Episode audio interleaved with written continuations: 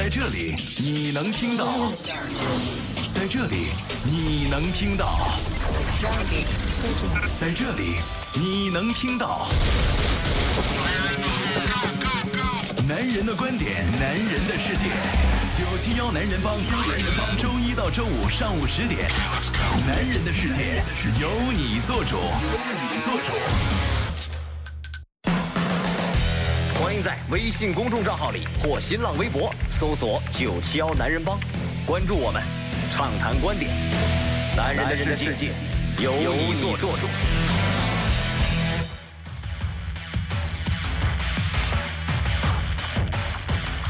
北京时间的十点零二分，欢迎各位继续关注飞扬九桥，这里是男人帮，我是海峰，我是尹航啊。今天是四月三号，周二。首先，我们一起来关注一下全天的天气情况。来看一下，今天还有黄色的火警预预警信号呢，正在生效当中，发布区域是全市陆地。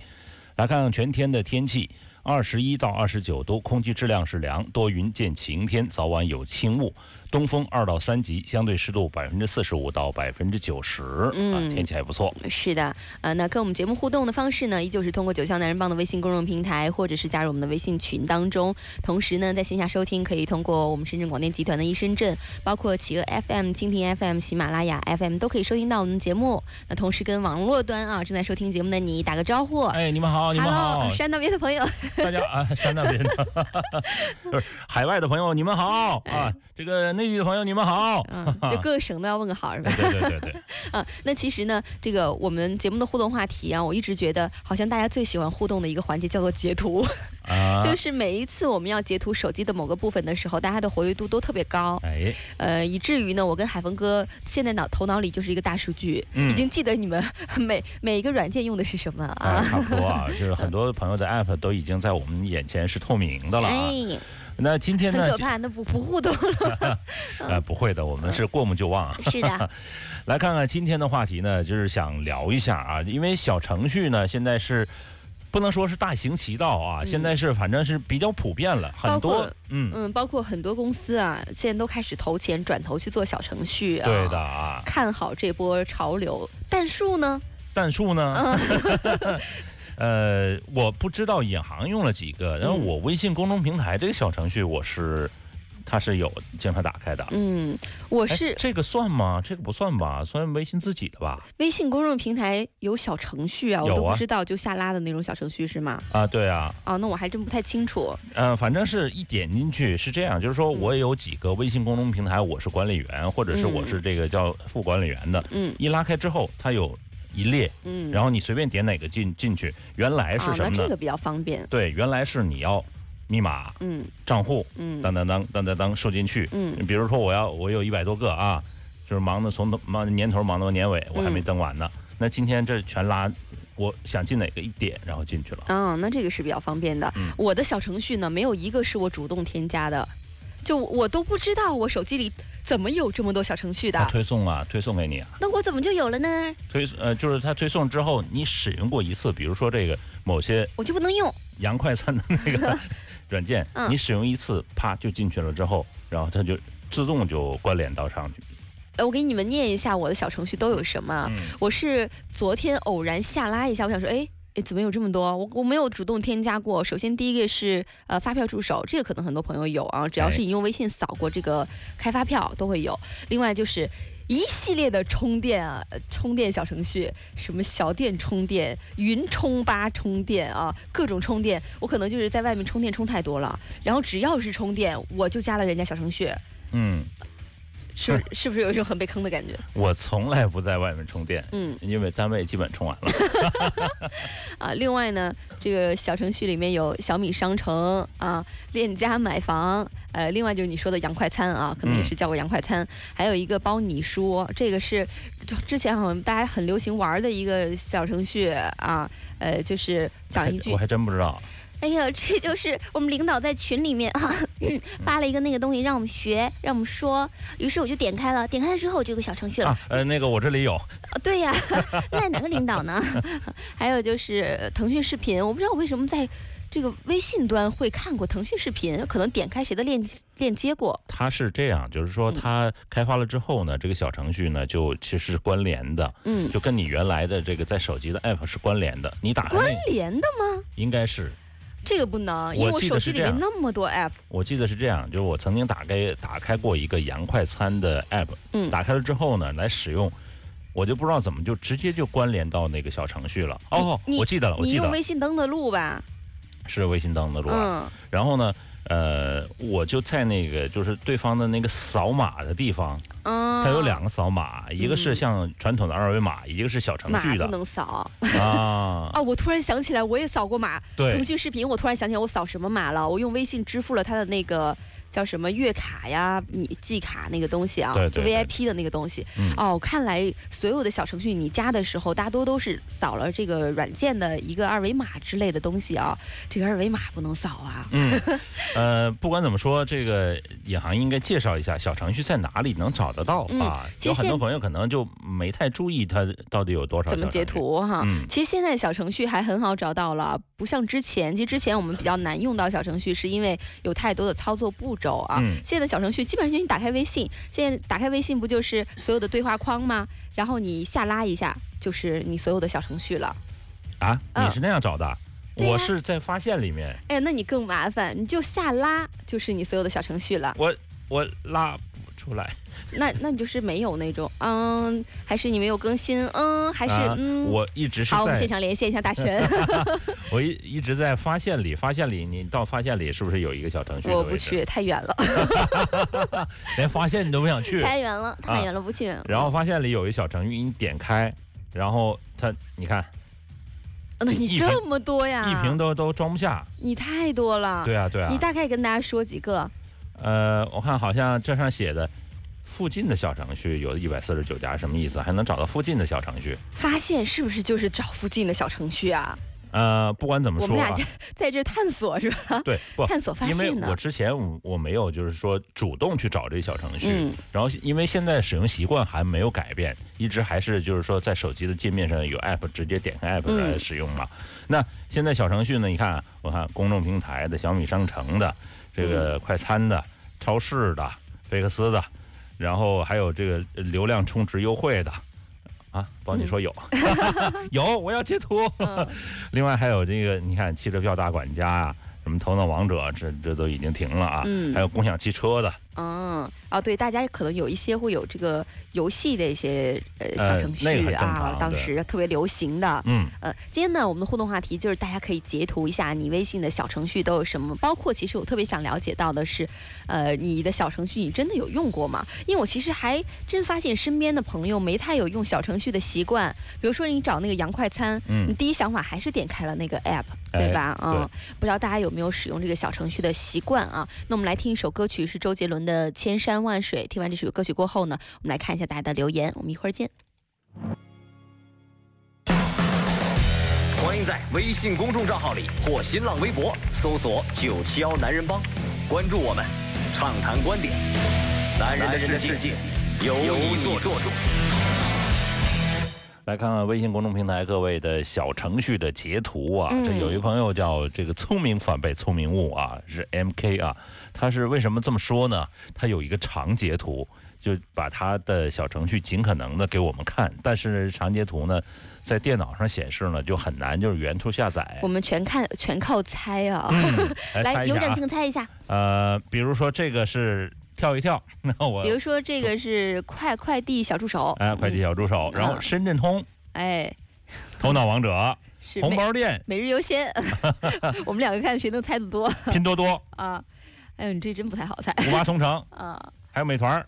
真是，我看的是看图标啊 logo 啊，对，看那个图标看出来的了。嗯嗯所以呢，这个我看看还有什么每日运动，不是每日，反正有一个运动排行榜啊。嗯，呃，还有什么这个去哪儿、嗯。去哪儿的这个骆驼嘛，是吧？这个还真是小程序蛮多的一个朋友了。嗯嗯。嗯。再来看这个，我看看从从下面往上看啊，嗯，因为一到截图的时候，就特别多人留言啊，嗯。容易把大家的留言扫掉。哎，呃，往事随风，来看看他的啊，往事随风，周随风，周随风啊，跳一跳，跳一跳。王者荣耀、嗯。微宝、坦克大战、你就四个吗？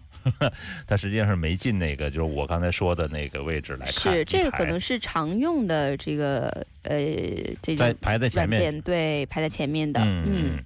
呃，另外再来看极速，也是其实它往下一拉，然后呢，它没有往左右来来呃滑。这个就看到你常用的是什么了吗？跳一跳，跳一跳，电影呃电影什么电影演出票？嗯，这个就 是猫眼那个猫眼那个电影。嗯。还有养车问答，玩车教授啊，这个比较喜欢车的。是的，嗯，他原来是比较喜欢这个摩托车啊。嗯，这个三少爷啊是这个微信电竞、王者荣耀、王者荣耀的排行榜群群排行榜，然后给赞，然后星图、知乎答题王，嗯，王者荣耀周边商城。有王者荣耀还有周边商城呢啊！真是，呃，我们听众让我长开了眼了。啊玩物丧志啊！哎呀。呃，另外花开花落说了，我往下拉出现过的小程序都在这里，就不知道什么意思啊。其实就是刚刚使用，就是说最近经常使用的。嗯。呃，另外这个朋友呢，也是第一个，这个是红红什么呀？没看到啊。嗯。呃，第一个是跳一跳，啊。然后是星图。星图。谁是卧底在线啊？新春送祝福。嗯。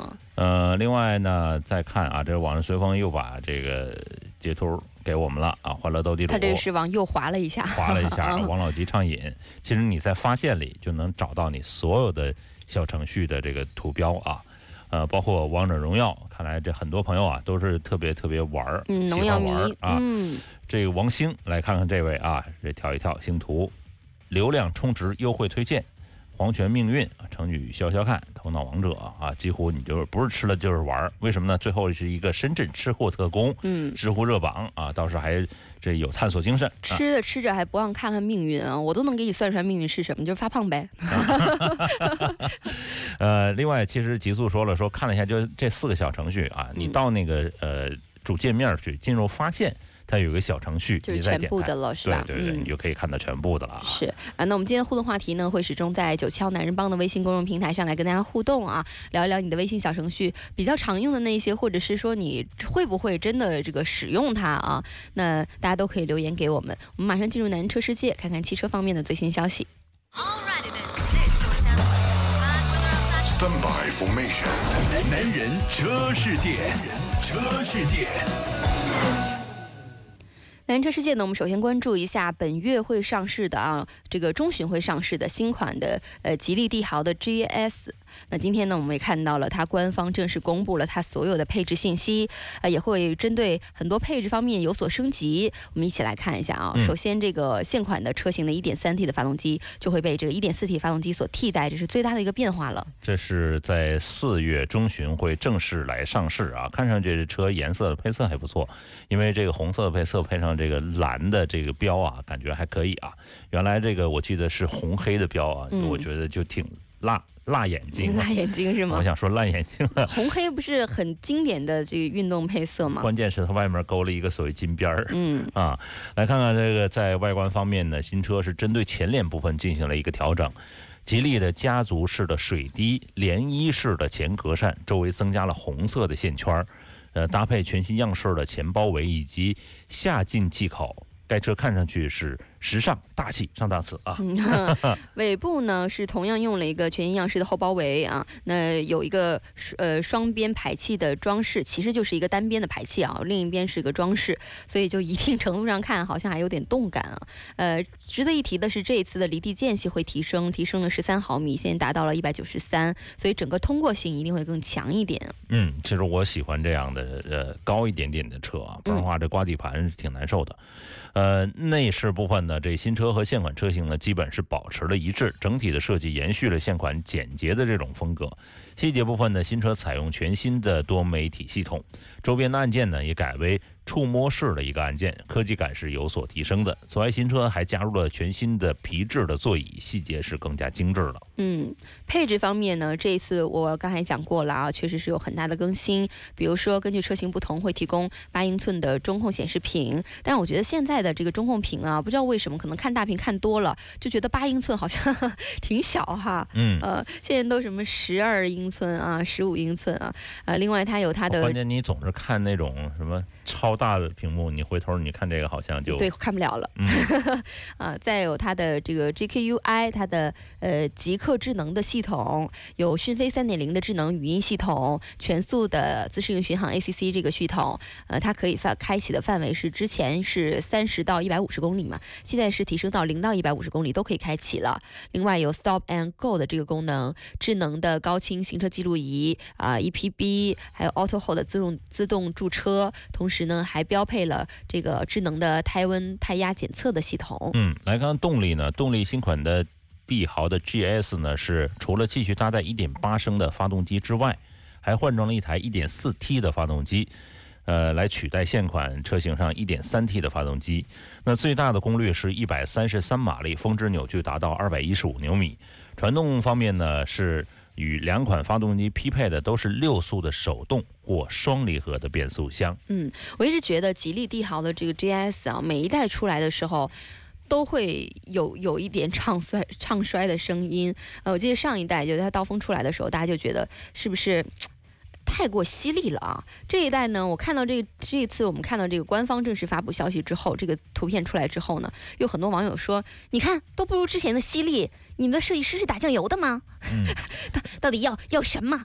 我周末跟别人聊过一次天啊，就是呃做销售的啊，很有意思。他说，如果呃，来买家说，哎呀，这个好，那个好，这个这个不错，那个不错，他们心里就要量，不只是半截儿，量大半截儿。真的呀？对，为什么呢？说只要是夸的，就基本上成交的可能就很低。嗯。说，哎，你这儿不好，那儿不好，然后就准备挑毛病的。对，准备要说降价，就说明他说百分之八十他要购买。嗯，就是想跟我谈价格了。哎，这就是销售的心理。哎，真哎，你这样说其实是对的。嗯，你反观我们消费者的心理是这样的。对对啊，平时我的也好像就像没就空气一样。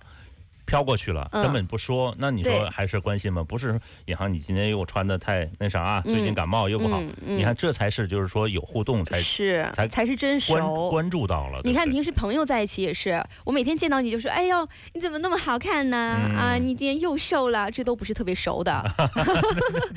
见到你说你怎么胖成这样啊？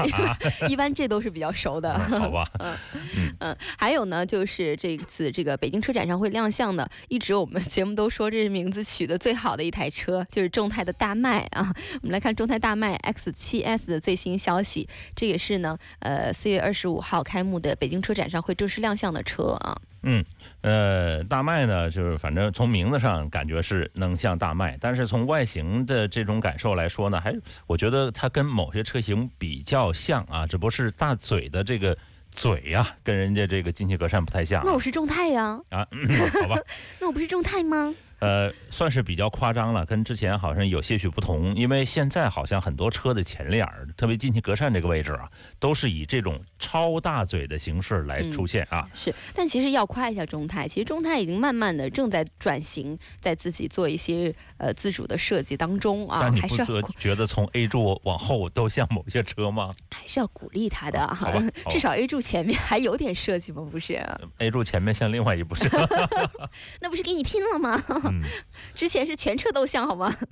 嗯，看看，其实它左右两侧有一个狭长的狭长的大灯组，让这个车从前脸看起来还是有一定攻击性的这种前脸。同时呢，下面有个呃两侧的大进气格栅这个进气口，也让这个车其实识别度看起来从前脸上啊，你至少看起来还是比较高的。嗯，它这个眼睛和这个嘴配合的还是比较好的。嗯，呃，侧侧面来看呢，车身侧面是单腰线的一个设计，这个腰线和尾灯组呢是。衔接在一起的，就是这种车侧面的这种流线型是比较好看的，比较流畅的。尾部方面呢，相对车头设计呢，尾部是比较平淡一点点，采用了较多的平直线条的一个勾勒。然后呢，贯穿尾灯设计呢，预计在夜晚点亮之后呢，可能会有一个不错的效果，因为它这个尾灯是中间有条横的这个红色的这个连线连在一起啊。真人尺寸方面呢，长宽高分别是四七呃四七六四一九三幺一六七二，轴距是二八五零。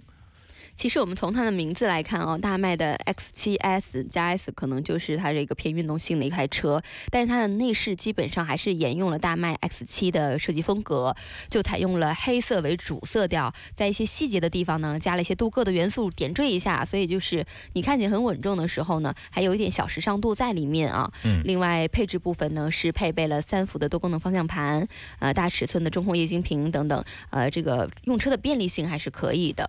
但是呢，整个从这个操控的部分来说，包括这个呃前面这个液晶屏和空调的出风口来说，没有任何自己的设计感。嗯，就反正我看上去都跟某些车，我就觉得哦，就是出自一个类似这种设计的模式。我觉得这一代车型本身就是空调出风口排列在液晶屏两侧这个设计啊，就蛮主流的吧。反正它也是，呃，大麦一直走一个偏主流的，你们能接受什么我就这个走什么风格嘛。呃是这意思，就是说嗯大概其就市场上怎么样设计，它就怎么样设计，嗯，几乎就没有一个叫那我把出风口设到头顶上，那那是不可能的。那不好，对身体不好吧？啊，呃，开个玩笑啊，嗯就是说它没有一个自己的就突出的一个设计，让别人记住它。嗯，是，这不就是我们的特特点吗？动力方面呢，其实我们可以参参考之前工信部的消息来看啊，新车呢搭载是两款 1.8T 的发动呃涡轮增压发动机，最大输出功率分别是一百六十三马力和一百七十七马力。那更多的消息呢，我们会在北京车展上详细为大家来关注啊。那除了北京车展呢，其实还是有一个非常重磅的车展值得我们来关注一下。但是呢，呃，因为车型太多，所以今天呢，我们总结来讲几个啊。就挑选一下啊，嗯这是纽约车展啊。呃，日内瓦的车展呢才结束不久，马上咱们就迎来了纽约车展。和这个之前不太同呢，纽约车展车展呢有很多重磅的车型呢是呃让大家是目不暇接。嗯其中主场作战的凯迪拉克推出了 XT 四、CT 六啊，还有这个呃福特的新款的，Fusion，呃、嗯。对还有比如说，呃，一直很重视这个这个北美市场啊，这个日系车企带来的新一代的丰田的 RAV4 啊，等等这很多热门的车型，这次其实大家都还在这个纽约车展上蛮关注的啊。那我们就一起来看一看，呃呃，这个纽约车展上我们比较关注的这几款车型。首先第一款就说到刚才讲到的新一代的丰田的 RAV4，这个也是这个。在这个 N 呃 T T N G A 这个架构上做的呃国产版本呢，会在明年上市。嗯其实这款 RAV4 呢，呃，它的设计外形呢，就更像它其他的大哥，更加粗犷一点点，不像原来这个细致的这种风格啊，就是精巧细致啊。嗯。呃，这款车型呢是现在来说是比较硬朗的。其实我更希望看看它这个驾乘的这种体验，因为它的几个什么普拉多啊，什么这几个大哥呢，在这个呃野外的这种表现会更好一点点。RAV4 呢是呃 RAV4 啊。它是什么呢？它其实它是城市 SUV 的一个比较典型的一种车型。那如果它要能偏再偏外那么一点点，我觉得这种销售销量会更多一点点，而且呢，它的价格呢相对来说要比它那些大哥们价格要便宜一点点，嗯就，质优价廉啊。它国产那个叫荣放是吧？RAV4 荣放啊，嗯，呃，这次呢其实也是这个整个造型方面还是有很大的一个提升的啊，呃，跟现款看上去感觉没什么关系，所以整体这气质就就觉得是丰田的出处，这就是丰田它这个品牌换车换代的这个一个路数啊。我觉得这样的路数呢，确实还是让呃很多对这个车型本身就有喜好的朋友会保留一点这个，呃可就是等它出来以后再决定的这种心态，对，就是因为延续性没有那么强。对它外观改了之后，很多人就对它的这种外观的这种期待呢就更高了一点点。嗯有这样的外观，它的性能可能会提升。然后呢，比如说城市边缘，我们会不会选择这样的车啊？开往城市边缘开，马上是一段广告时间啊！广告之后我们再回来，男人车时间。在这里你能听到，在这里你能听到，在这里你能听到。男人的观点，男人的世界。九七幺男人帮，男人帮，周一到周五上午十点，男人的世界由你做主，由你做主。欢迎各位继续回来，这里是男人帮，我是海峰。我是尹航啊。那我们今天的互动话题呢是聊聊你的微信小程序里面都有什么，包括呢这些微信小程序你平时使用过吗？或者是使用频次高吗？对了，看还是有很多朋友啊，你看这位叫王兴的啊，说这个前面都是什么玩游戏啊，啊，这个刚才说过了，抱歉啊。另外来看看这个叫独照的，独照呢前面也是大部分是游戏啊，但是呢，它第一个排行第一个是居然是得到啊，这是知识类的啊，是头脑王者，嗯，然后这些成。然后还有，我好想知道你那个生有锁链啊，是是什么东西啊？对对啊，不是都是生无锁链吗？是生有锁链。呃，唯品会、红包店啊，携程，你还挺爱买东西的。是。呃，另外再来看看这个，他还把就是其他的这种截图给我们看啊，拼多多、百果园呐，超值福利呀，腾讯公益呀。啊，我发现现在好多商家都开发了，就是说这种小程序的一个链接啊。嗯。我们只是平时不太注意啊，包括你看什么啊，菲克斯也有啊。这个，那你凭这个到这个涛哥那儿去打折修手机。呃，另外来看看这个刘 Sir 啊，刘 Sir 呢，你这也是啊。我就我们好像这个电脑上，如果你们是长截图的话，哎，打开了啊，终于打开了啊，这个拼多多。不对，这是刚才的那个长截图呢，很麻烦，确实不是容易打开，所以我只能打开不羁的这个来看啊。它是一个欢乐斗地主，一个携程订酒店，就两个啊，常用的嘛。呃，它后面这个就是这种这种省略号什么意思？就是说就没有了，就可以再进去其他的嘛。嗯嗯，呃，这是这个各位发来的这个图片啊。呃，另外呢，呃，还有一个朋友呢是问这个，第二说挑货才是买货人啊，的确是这个道理啊。是的，那我们继续来看汽车方部分的消息。刚才最后说到是 RAV4 啊，那个刚才讲到说 RAV4 还是在造型方面有很多变化的，因为有点像全新的凯美瑞提供了很多的这个造型风格嘛，全新的 RAV4 也是一样。其中一个呢，就是汲取了丰田的呃 FTAC 的这个概念车的设计元素，就是大尺寸的六边形的进气格栅。很粗壮的装饰，呃，也很有个性的这个外后视镜轮圈。另外一种呢，就是前进气进气格栅的内部是用了大面积的网状的材质。总而言之，就是呃，还是蛮颠覆大家传统对它的印象的。内饰部分呢，也是用了全新的设计风格，整体风格其实更精致一点啊。全新呢用了三幅的多功能方向盘，另外呢搭载了时下比较流行的这个悬浮的中控屏，仪表中央是搭了块呃搭载了一块液晶显示屏，所以整个的这个科技感还是有所增强的。它这个应该算是悬浮式的吧？嗯，好像突出了一点点，但是你看它的这个出风口就放在下面。起码这就自己的一个设计想法。不，你这悬浮屏出风口可很难在两边的，那等于这个出风口也得悬浮啊。啊，也是，都悬浮啊。都悬浮啊。嗯，但是你看它整体的其他的物理按键的操控呢，就设计上来说就看上去很规整，然后呢又有现代感。所以呢，这我就说，就是很多车的内饰呢，就很简单，它的功能都在，但是呢，设计上还是让很多人可能看上去会舒服，觉得用心哈。嗯嗯，来看看它这个系统支持多点的触控加上实体按键的一个操作啊，这个就方便了很多，但是也相对来说繁琐，因为什么呢？就是说你如果要是都用触摸呢，就触摸，你旁边还有按键，那如果你要是就是多一个步骤的来说，对于现代人来说就比较麻烦。就很多人就不愿意嫌这个麻烦了啊，呃，开机比较慢，实际触控的灵敏度啊也不算是特别特别的理想。嗯，其实它这个 Raffle 呢，呃。有四种驾乘模式是我们比较熟悉的，比如说像节能啊、常规运动啊、雪地啊，这个在很多车型上能看到。另外就是它有一个陡坡缓降的功能，所以呃应该是具备一定的越野能力的一台车啊。那最后我们关注一下它的动力，新车呢会采用一款2.5升的自然吸气的发动机和一个2.5升的发动机加电动机组成的混合动力的系统。呃，那这个混合动力系统应该最大功率会有所提升。传动呢，这个丰田为新车搭配的是一个全新的八速的自动变速箱。那混合动力版本呢，会继续用 CVT 的变速箱啊。那这个架构大大家应该不是很陌生了啊，TNGA 的这个架构，它也不不仅是一个平台了，它也是一个全新的这个丰田的生产理念啊。一直就像我们比较熟悉的凯美瑞嘛，就是这个架构上首首款国产的车型。嗯，另外呢，它这全新的 RAV4 呢是拥有四种的驾驶模式，分别是节能、常规、运动以及雪地啊。呃，这个呢就是。给人就是觉得很舒服啊！我到哪种模式可能会有一种选择，心里还是会有一种预期，但实际上会不会像那个样子啊？等这新车出来做个试驾才会知道。嗯，那我们就这个产品而言啊，这个其实 RAV4 的竞争力，呃，总体来看还是提升很多的。外观内饰就不用多说了，还是比较迎合年轻人的口味的。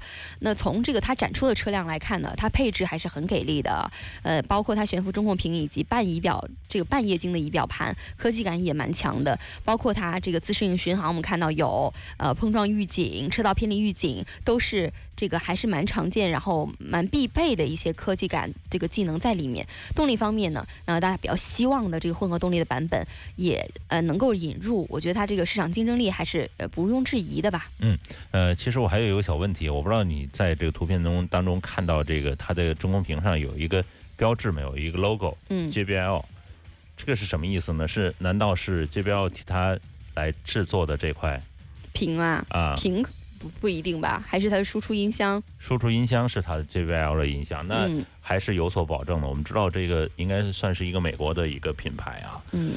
呃，另外咱们来看看其他的车型啊。是，另外下一款车型看到是凯迪拉克的 TX 四啊，那凯迪 XT 四，XT 四啊，这个凯迪拉克这两年确实在中国市场还是表现的很抢眼的，特别是去年啊，就一七年的时候，呃，它基本上这个销量是在中国的豪华品牌的销量榜当中占据第四，就我们比较常见的 BBA 嘛，前三名，它就是仅次于 BBA 的第四名，还是排行这个销量不错的。嗯。呃，中国呢也成为这个凯迪拉克品牌全球最大的单一市场，在众多的车型当中呢，XT 五呢是表现的是比较突出的，呃，销量占比达到百分之三十七，可以说呢，S XT 四呢算是这个叫如虎添翼啊，锦上添花。那运动版的这个车呢，就是比之前的这个 ST 五相比呢。呃，经典的设计元素呢，比如钻石切割的线条啊，星瀑式的前大灯啊，都是得以延续。是，但是它这个就是前脸的这种呃进气格栅呢，是让呃很多消费者特别喜欢的，因为现在是。好像比较主流都是用这种这个进气格栅啊，嗯，网状的，嗯，提供了运动版和风尚版两种不同的车型，嗯，那这个风尚版车型呢，就是用了一个高亮的金属饰条，加上铝制的拉丝啊，整个的这个缎面的镀铬门把，它就整个细节感显得很豪华啊。另外，运动版的车车型呢，就是把它的这个凯迪拉克 V 系列的高性能车的很多元素放放在里面了，呃，那。主色调呢也是以黑色为主。那看尺寸方面的，XT4 的长宽高数据分别是四五九九、一八八一、一六二七，轴距是二七七九。嗯，另外运动版和时尚版它的这轮毂的这种设计呢，还是有所不同。虽然都是那种呃镀铬的这种就肌亮肌肉型的，但是呢，一个是这个运动版是花朵型的，嗯，花瓣型的啊，那个是这个风尚版的是直条式的。嗯嗯，它风尚版一定会更考虑一些，就是呃稍微豪华感啊，一定有这个豪华感的设计在里面。嗯，其实呢，凯迪拉克这个两个设计风格也是为两种用车需求的人呃都提供一个选择吧。我们看到它其实后备箱的容积方面也是有两两组数据啊，两组数据呢分别是放倒第二排一侧的座椅之后的数据是六百三十七升，第二排座椅如果完全放倒了之后的容积可以达到一千三百八十五升，所以整整个的这个呃这个后面的容积还是蛮大的，呃这个平时要家用啊也是可以的。嗯。呃，那另外，凯迪拉克的 XT 四呢，是装备了全新的 2.0T 的涡轮增压缸内直喷发动机，而且拥有同级别领先的可闭缸的这种技术。所以这套系统呢，重点呢配备了三段式的滑动的凸轮轴的系统。那气门的开启方式呢，提供高低和关闭三种不同的模式，再配合动态的燃油。的管理啊，就是闭缸技术，可以实现动力排放以及燃油性的这个呃优化。嗯，其实大家一直在问啊，你看中国是凯迪拉克品牌全球最大的单一市场嘛？那大家为什么想说为什么不把这个 XT 四选择在国内进行首发呢？啊，那可能人家抢就是这个节奏，那国内呃国产已经是提上日程了。呃，现在对于这个豪华品牌来讲呢，凯迪拉克还是属于第二集团的一个比较有利的位置。那它也希望扩大它整个的产业优势，向第一集团呢，就是我们常见的 BBA 去靠拢啊。嗯，就目前的数据来看呢，北美版的 XT 四的发动机的最大功率呢是二百三十七马力，呃，最大扭矩呢是三百五十牛米啊。和它搭配的是九速的手自一体的变速箱，配备新一代的电子挡杆。呃，提供呢适时的四驱的系统可选啊，这个是比较方便，对于懒人是有效的啊。是海文哥说的这个北美版呢，其实现在已经开始接受预定了啊。我们看一下价格，呃，它起售价是三万五千七百九十美金，大概合人民币是二十二万多人民币。那它之后在国内市场推出之后呢，一定会跟它的这个。前前任啊，不是前任啊，在哥哥啊，XT 五形成合力嘛，呃，也进一步在这个国内市场上把这凯迪拉克的市场份额去拉一拉啊。凯迪拉克呢，另外在纽约车展上还有一个新车型值得关注，是凯迪拉克的 CT 六的 V Sport 这个车型。嗯，是运动版本啊。嗯。呃，这是凯迪拉克首次推出旗舰型的性能版，是给很多人的，嗯，算是就。银包股的人的一个选择，而且一直觉得就是如果要买这种比较豪华、偏商务感，然后豪呃豪华感比较重的、细节感比较重、比较精致这种车型的朋友啊，他就很难去跟性能挂太大的钩，他一定要平顺啊，一定要舒适。但他现在就是等于先给一些新贵啊，年轻的新贵们多一个选择，你还偶尔可以感受一下性能车的感觉，对吧？哎，嗯。呃，这款车呢是采用了二十英寸的一个专属轮圈啊，这个就车的稳定性就相当好了，而且它轮胎轮胎应该宽一点点，但是相应来说就油耗各方面可能就会增高了啊。嗯。尾部方面呢是采用了这个七字形的一个设计啊，两边两个七，刚好是我生日。啊，尾灯是七，但是一边是七，一边是反着七啊。嗯。这一点呢，和普通版的车型是有比较大的一个区别。我觉得很漂亮啊。嗯嗯，灯组之间呢，贯穿的是镀铬装饰条进行点缀啊。同时，尾部的这个呃 V Sport 的这个标识呢，和这个双边的共四出的排气呢，也体现出。和其他是与众不同啊！这我是这个多多俩鼻孔出气啊！嗯，是，嗯，内饰其实变化还不太大。呃，你如果单凭视觉效果，可能满足不了大家的期望。但是我一直还是蛮喜欢凯迪拉克的内内饰的。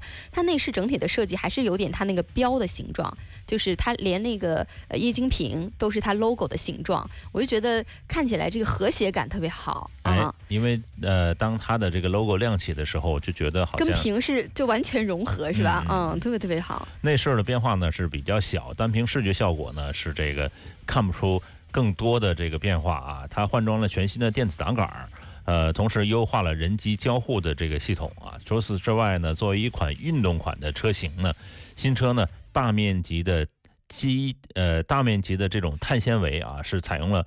呃，代取代了这种木木饰纹的这种饰板啊，这是我所喜欢的。这木饰纹的饰板，我总觉得老气是吗？老气啊。嗯，现在很多这个车内都放这个碳纤维的饰板，以至于现在淘宝上特别多卖碳纤维的 这个饰板的贴纸。啊，好吧，超级多。呃，动力方面呢，新车搭载的是4.2升的双涡轮增压 V8 的发动机，最大输出功率是558马，呃，557马力。听听性能车啊，峰值扭矩是850牛米，确实是集成了多项的像科技感啊，包括呃双涡轮双涡轮双涡管的这个呃，包括电控呃泄压阀呀，双水冷中冷气呀，包括双节的气门的呃气门体等等等等的技术，闭缸技术，自动启停啊，可变量。的这个排量的机油泵等等都在这个车上能看到，所以真的是一个旗舰型的呃性能车。嗯，传动呢，它是一个很运动型的车。哎，传动也是搭载了十速的手自一体的变速箱。我觉得如果要是你喜欢性能车或者喜欢这种这个。就偏运动感的车，但是呢，你又碍于平时工作啊，经常要比如说带客户啊或者什么的，需要一个看起来稳重一点的车型，不能说太过于线条太明朗的那种车型，倒是可以关注一下这个车型啊。嗯，但是其实呃，凯迪拉克这款性能车呢，它整体的这种驾乘驾乘的平顺性啊，反正我是我我我坐过，呃，刚刚还还就是这两天还坐过，我觉得好像。没有我想象的那么好，嗯，啊，我不管不知道这款这个叫 V Sport 会怎么样啊？让市场说话吧，啊，那我们马上进入数码控，看看今天数码方面的消息。从睁开眼睛的第一刻，你就被数字包围。今天最高温二十六度，最低温二十一点三六，纳指呢是上涨百分之一点五三。为听觉化繁为简，IT 数码控，IT 数码控。数码方面呢，首先还是来看一下什么呢？看一下小米啊，小米呢，虽然 Mix 2S 呢是已经发布了，但是呢，它的另外一款重磅的手机旗舰手机还是引起大家的这种兴趣啊，嗯，就是小米七，因为 Mix 2S 呢，它已经是全面屏了，是，然后呢，呃，设计上包括这个芯片也是用最主流的了。那小米七该怎么？我要怎么做才能超越你，或者是和你并驾齐驱？是，所以在颜值方面确实是并驾齐驱啊，还是用了目前比较流行的这种刘海屏，呃，有一点，反正大家现在都跟风嘛。那无论你觉得好看与不好看。那，市场就是这样哈，嗯，那刚出来 iPhone X 就是 iPhone Ten 的时候呢，确实是被吐槽很多，很多人觉得不好看。不过现在可能大家看习惯了还是怎么样，我觉得很多旗舰机出来之后，大家也觉得挺好看的。嗯，只不过是我把你的刘海改得更小一点点，或者更窄一点，嗯之类吧。那，呃，反正我是有些许的小失望啊，对于他的刘海屏的跟随。嗯，为什么呢？我觉得小米还是应该走出自己的一个风格，大胆的尝试一下啊。而且据说是会有两个版本的，呃，据说呢，七 Plus 会用这个刘海刘海屏设计，也就说明这个确实还是要迎合一下大众嘛啊。嗯。呃，另外可能是它在一个版本不知道会不会不出这个刘海屏了，不要这个屏了。就是七的版本啊。嗯。其实原来好像一直没有出这个所谓的 Plus 版本啊，一般都是一代一代就是一就一个一种型号对。呃，不管怎么说呢，小米这次呢七呢会采用高通骁龙八四五的处理器，再加上屏下指纹识别 AI 的双摄啊，售价呢估计是这个应该低于三千，呃，估计就低低一块钱，一般都是两千九百九十九啊，对。那相比 iPhone 的这个近万元的价格呢，还是有优势的啊，就是你买一部 iPhone 可能现在要买两部，嗯，不过呢，现在 iPhone 呢好像这个是八，是不是？好像是四四八八。当然没太关注过价格，是一个噱头啊，就是说你不一定买得到。我看好像还有什么定金等等等等啊，或许它是就是一个宣传的手段啊。另外呢，来看一下这个诺基亚，诺基亚也是这个醉了，为什么醉了呢？是诺基亚九是吧？对，嗯，呃，前一段时间呢是推出了复刻版，是首先是玩一把情怀，然后呢让又推复刻版，复刻版推了好几个了。对，就推了两次复刻版，就是说引起你的关注嘛，嗯，然后再来关注我的什么七八九十哈，我的旗舰机型啊，那诺基亚九的真机的图片曝光了，呃，看起来呢是大失所望啊，因为这个。简直，我我我形容一下，后面那一排是干嘛？不，你有没有就看过这个叫呃海绵宝宝的这个动画片？嗯，看过，但没看全过。你看他有不有点像章鱼哥的那张脸？哎呦，呃，就是它的背面呢，整个是竖条形的，所以它的这个摄像头排列的竖排不太像现在主流的排列在一边嘛，它是排列在正中间。嗯，而且排列你的摄像头就算了，它把诺基亚的 logo 也 排列一竖排在正中间，所以正中间看上去就是一整条，也看不清楚是到底是个什么东西，一大堆东西，反正。呃，反正就一条像一个突出的鼻子啊，呃，有媒体形容是。叫长出了一条长长的阿尔卑斯山脉啊！然后很多网友说瞅出新高度嘛。嗯 嗯，从这个渲染图来看呢，机身材质应该是玻璃或者是陶瓷的机身，整体来说呢算是比较干净的，呃也算是比较圆润。但摄像头呢，这个左侧呢是双色温的一个闪光灯。看起来就是说，比常规的双色温的闪光灯呢，闪光灯还是有点大啊。嗯，但其实它最重要的亮点就是它终于跟上节奏了嘛。第一就是用了八四五的处理器，终于跟上这个节奏了。另外就是屏下指纹识别也是跟上了现在市场的节奏。呃，这两个呢，可能是它这个配置上的能达到旗舰机的亮点吧。但是谁给它设计手机壳啊？这么难设计，而这个这个真的是手机壳做出来得多难看啊！关键是手机壳设计出来呢，它这个这个所谓的这个这个这个叫凸起部分呢，是容易摔得到的。嗯，因为它手机壳做厚一点呗，它裸露的部分比较多嘛，嗯，是吧？你如果做平的话，是容易容易摔到的。其实苹果呢，已经很磕碜的把那个摄像头突出过了。